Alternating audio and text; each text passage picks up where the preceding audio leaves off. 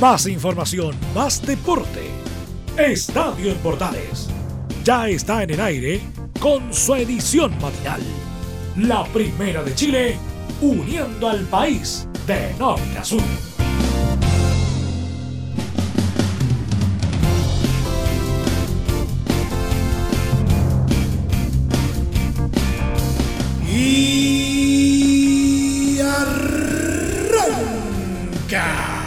Señoras y señores, muy buenos días, bienvenidos una vez más. Día jueves y el torneo sigue su marcha.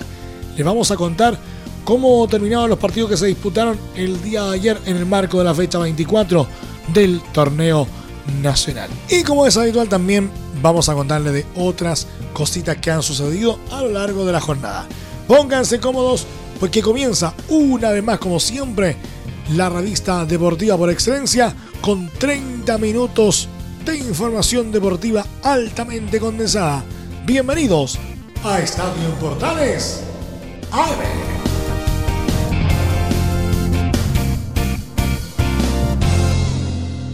Desde el mate central de la primera de Chile uniendo al país de norte a sur les saluda Milo Freixas.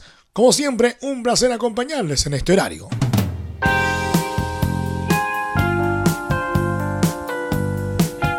Colo Colo tenía una gran chance tras la derrota de la UC ante Calera por 1-0.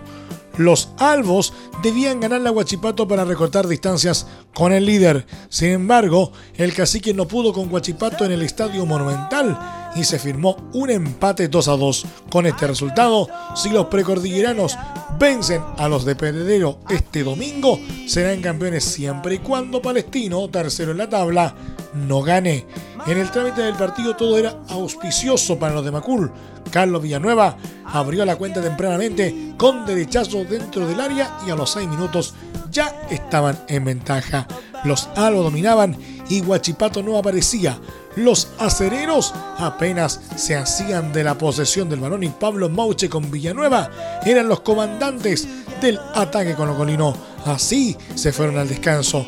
Mención aparte al duro encontrón entre el propio Mouche con Villanueva camino a los vestuarios. Hubo empujones y Felipe Campos tuvo que ponerle los baños fríos a la situación. Pero en el complemento la historia cambió. Los sureños salieron a gran ritmo y rápidamente lo empataron. A los 48 minutos, Claudio Sepúlveda sacó un centro desde la derecha y el balón dio en la mano de Juan Insaurralde. Penal el propio Sepúlveda disparó y estampó el empate. Se nubló Colo Colo y aprovechó la visita. Juan Sánchez Otelo a los 66 marcó un golazo y ponía la ventaja para los acereros. Sin embargo, a los 75, Javier Parragués anotó tras tiro de esquina de Mouche y sentenció el empate. Resultado que no le sirve a los salvos, quienes este domingo irán a San Carlos de Apoquindo a jugar una verdadera final para seguir con chances en el torneo nacional.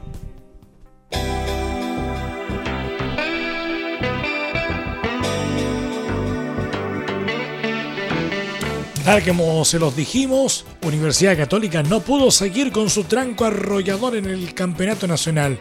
Este miércoles los cruzados cayeron por 1-0 ante Unión La Calera y pusieron fin a su racha de 12 fechas sin perder en el torneo. Con esto, el equipo de Gustavo Quinteros también complicó sus chances de coronarse campeón este domingo en el duelo ante Colo Colo. El duelo comenzó con mucha intensidad en el estadio Nicolás Chaguán, con dos elencos disputando la posesión de la pelota y mostrando mucha movilidad en el campo. Sin embargo, se notó la falta de peligro en las áreas y se fueron al descanso sin goles en el marcador. Aunque aquello cambió de entrada en el complemento, a los 48 minutos, tras una mala trepada de Matías Dituro, la pelota le quedó libre en el área a José Pablo Monreal, quien solo la empujó para decretar el 1-0 en el marcador. Pero Quinteros movió sus piezas para intentar revertir el duelo. Metió jugadores de ataque y el volumen ofensivo aumentó, pero la precisión de los atacantes cruzados no mejoró terminó el partido con el 1-0 que le dio el triunfo a los cementeros. Con esto la situación es más que clara para los eh, cruzados tras el resultado del día de hoy ante Huachipato. Como el cacique empató un triunfo de los franjeados este fin de semana en el clásico, los proclamará campeones, aunque también deben esperar que Palestino no gane. Por su parte, la calera llegó a 36 puntos y se ubicó en el cuarto lugar de la tabla, llegando a puestos de clasificación a Copa Sudamericana.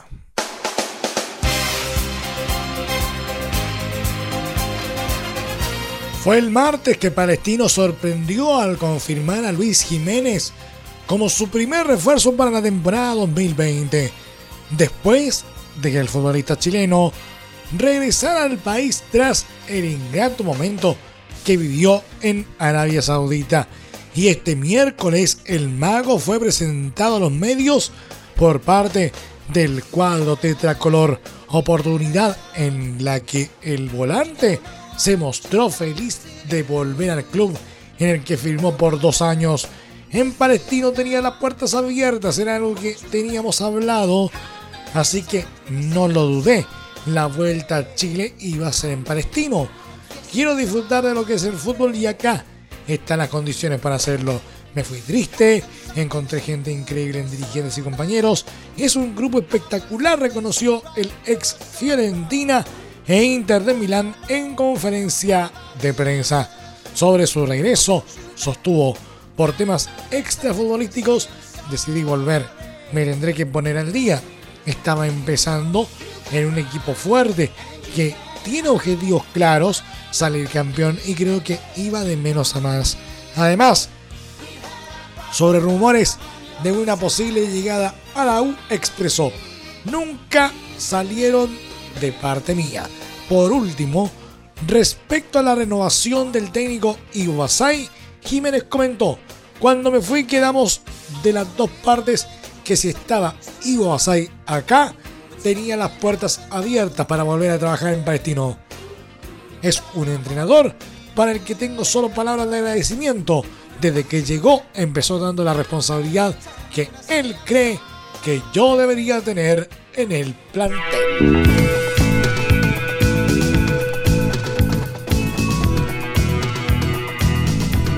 El lejano domingo 5 de mayo, cuando Universidad de Chile cayó por 3 a 1 frente a Audax Italiano, fue la última vez que Johnny Herrera ocupó la camiseta de titular en el arco de los azules por el campeonato nacional.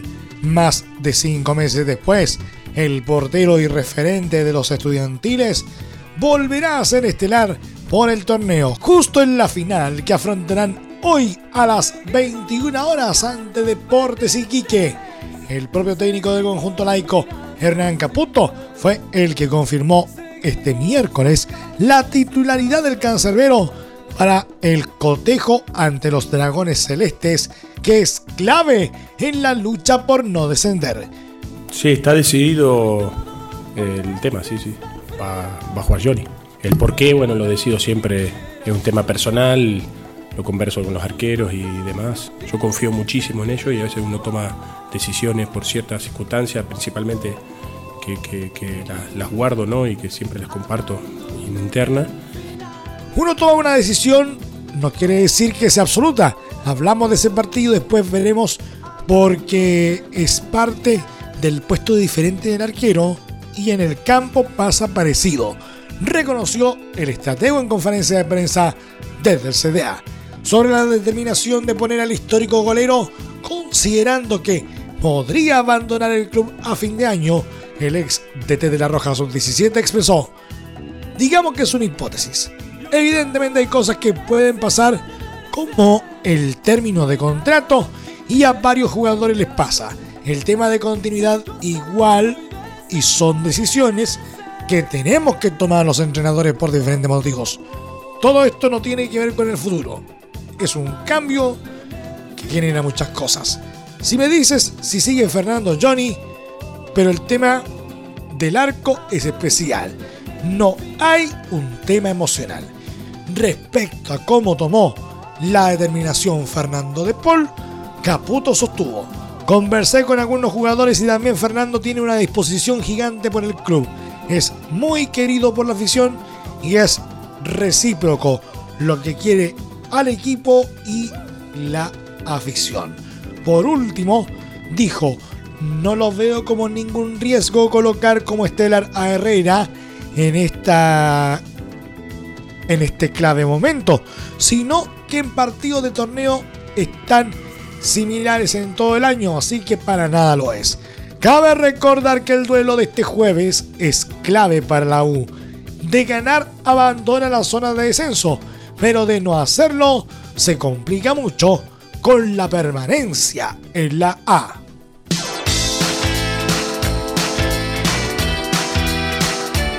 El presidente de la Conmebol, Alejandro Domínguez, dijo al programa radial de su país, Fútbol a lo Grande, que la entidad quiere implementar el PAR en las clasificatorias al Mundial de Qatar 2022.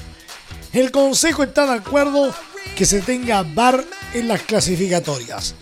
Vamos a presentar la solicitud a la FIFA, apuntó el máximo dirigente del fútbol sudamericano. Por otro lado, Domínguez confirmó que el sorteo del fixture de las clasificatorias se realizará el próximo 3 de diciembre en Cartagena, Colombia, cita en la que también se sorteará la Copa América de 2020. El video de arbitraje ya se ha usado en torneos con Mebol, tales como en la Copa América de Brasil 2019, además de la Copa Libertadores y Sudamericana.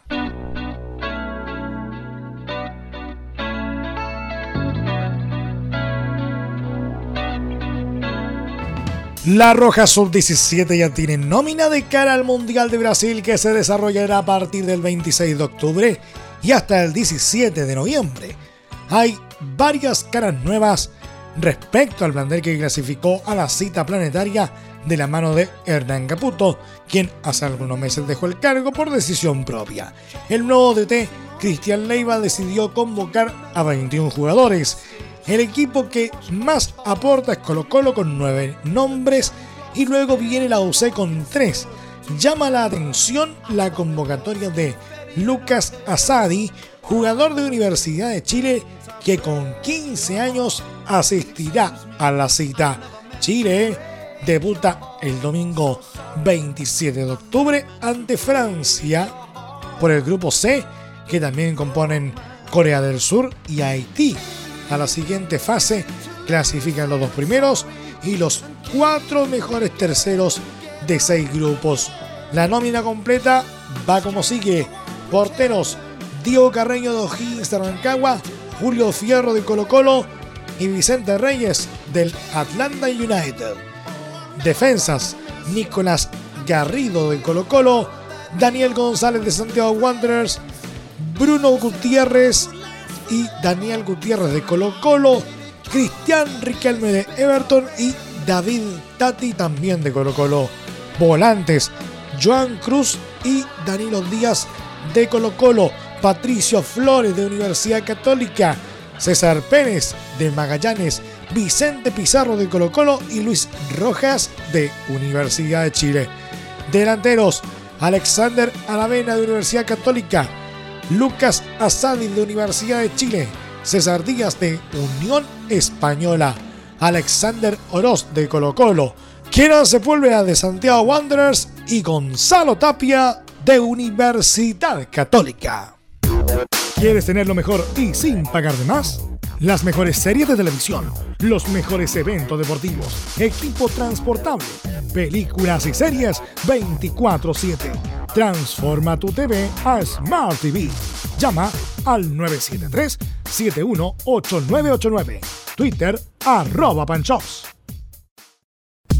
Te invitamos a disfrutar de la multiplataforma de portales www.radioportales.cl, donde podrás escuchar el tradicional 1180m, la señal 2, además de ver la radio junto a Portales TV.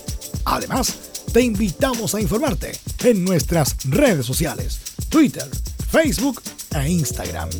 Ya lo sabes, www.radioportales.cl, la multiplataforma de la Primera de Chile. ¿Necesitas promocionar tu marca o producto? Anunciar en la Primera de Chile es rápido, fácil, con cobertura nacional y no cuesta tanto. Contáctanos al correo comercial arroba radioportales.cl. Tenemos una propuesta a tu medida, porque en la Portales te queremos escuchar. Entre Marco Grande y Marco Chico, media vuelta y vuelta completa Escuchas Estadio en Portales en la Primera de Chile, uniendo al país de norte a sur.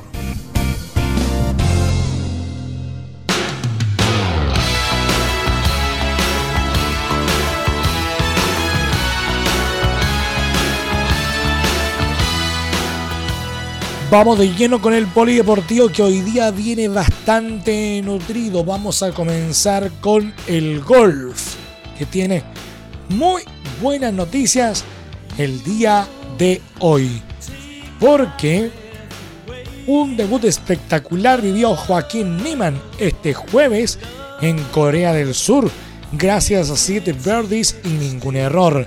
El golfista chileno remató líder de la primera ronda del de CJ Hub, pese a que tuvo un inicio plano con tres pares. Desde el hoyo 4 en adelante, cuando le descontó el primer golpe a su tarjeta, Niemann agarró confianza y con regularidad y precisión logró instalarse en la parte alta de la leaderboard con un score total de 7 golpes bajo el par. El segundo birdie del día lo marcó en el hoyo 8, mientras que el resto los anotó en las banderas 10, 11, 14, 17 y 18, en una actuación que le daba una cuota de tranquilidad con miras a las próximas jornadas. Si bien el Talagantino estuvo liderando en solitario la clasificación por varios minutos, el crédito local Byung Hun An lo igualó en la parte final del día, con lo que ambos terminaron compartiendo la cima. Sin embargo, al golfista coreano aún le restan tres golpes para finalizar la jornada, por lo que todavía tiene chances de superar al chileno. Tercero marchan el australiano Jason Day y el neozelandés Danny Lee con menos 5, mientras que Justin Thomas, Graham McDowell, Charles Howell III, Charlie Hoffman y Colin Morikawa se pelean el quinto lugar con menos 4. Este viernes, Neiman partirá a eso de las 9.40 horas locales, 21.40 horas de Chile junto al sudafricano Dylan Fritelli y el estadounidense Chess Revy, donde buscará ratificar el gran nivel exhibido esta jornada para mantenerse en la punta de la tabla.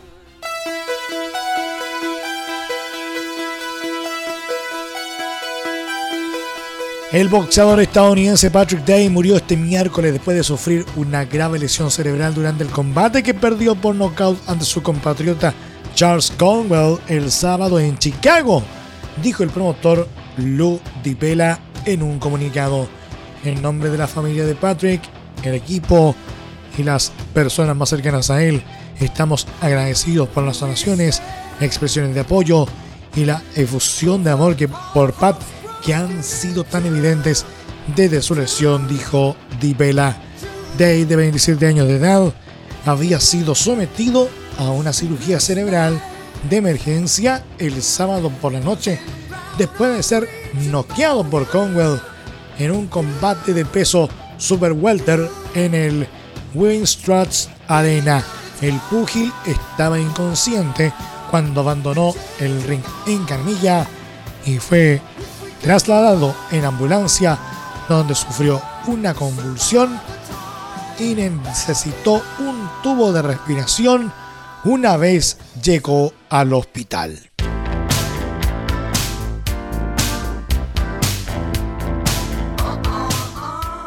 Ya es todo una realidad. Después de seis años de espera, Chile volverá a contar con un torneo de tenis de la categoría ATP 250, el cual se realizará en 2020 y reemplazará en el calendario al torneo de Sao Paulo, el cual se disputó este año entre el 25 de febrero y el 3 de marzo. El Ministerio del Deporte junto a la productora Saks, perteneciente a la familia Fillol, llegó a un acuerdo con la multinacional Octagon, dueña de los derechos del torneo, y se decidió que Santiago será la sede del campeonato. Ante esta tremenda noticia para el tenis chileno y los fanáticos de este deporte, surge una duda. ¿Cómo se financiará un evento tan grande como este? La ministra del Deporte, Paulín Cantor, explica que será un financiamiento en alianza público-privada, 25% será público, 75% privado. Con este aporte, el Estado da garantía y estabilidad para que la organización pueda trabajar de manera tranquila buscando el aporte de los privados. ¿Cuánto costará? La totalidad del evento considera una inversión de 2 millones de dólares, de los cuales 500 mil los pondrá el gobierno y el resto serán aportes de privados. Ese aporte del Estado, el cual significa un cuarto del costo total del torneo, servirá, como explica Cantor, para financiar la garantía para comprar la licencia del ATP. ¿Qué hay que pagar con esos 2 millones de dólares? Con ese monto se le pagará a Octagon, empresa dueña del torneo. La bolsa de premios para los jugadores, cerca de 700 mil dólares, y distintos detalles de producción.